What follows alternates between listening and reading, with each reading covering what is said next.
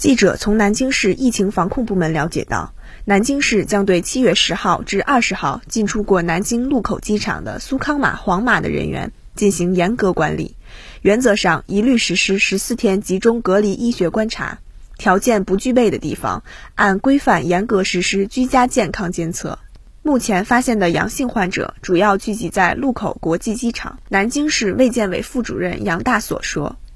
采取集中隔离措施，能有效阻断病毒传播，还有利于加快核酸检测速度，早发现早治疗。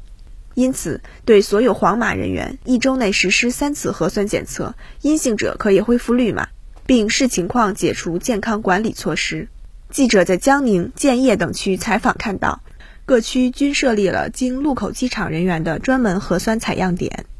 对应的医疗机构也有醒目的标志，引导这部分人员进行核酸采样。相关部门和工作人员通过发短信等方式提醒黄码人员进行核酸检测。目前，南京一个区域为高风险地区，部分区域为中风险地区。杨大所说，对中风险地区，主要是规范开展终末消毒，对防控区域内有相关症状者进行主动搜索，对重点人群开展健康监测等。对高风险地区，主要是开展全面排查，发现有相关症状者，及时送定点医疗机构排查诊治。在防控范围内，采取停工、停业、停课等管控措施，关闭除生活必需的农贸市场、超市、便利店外的其他室内公共活动场所等。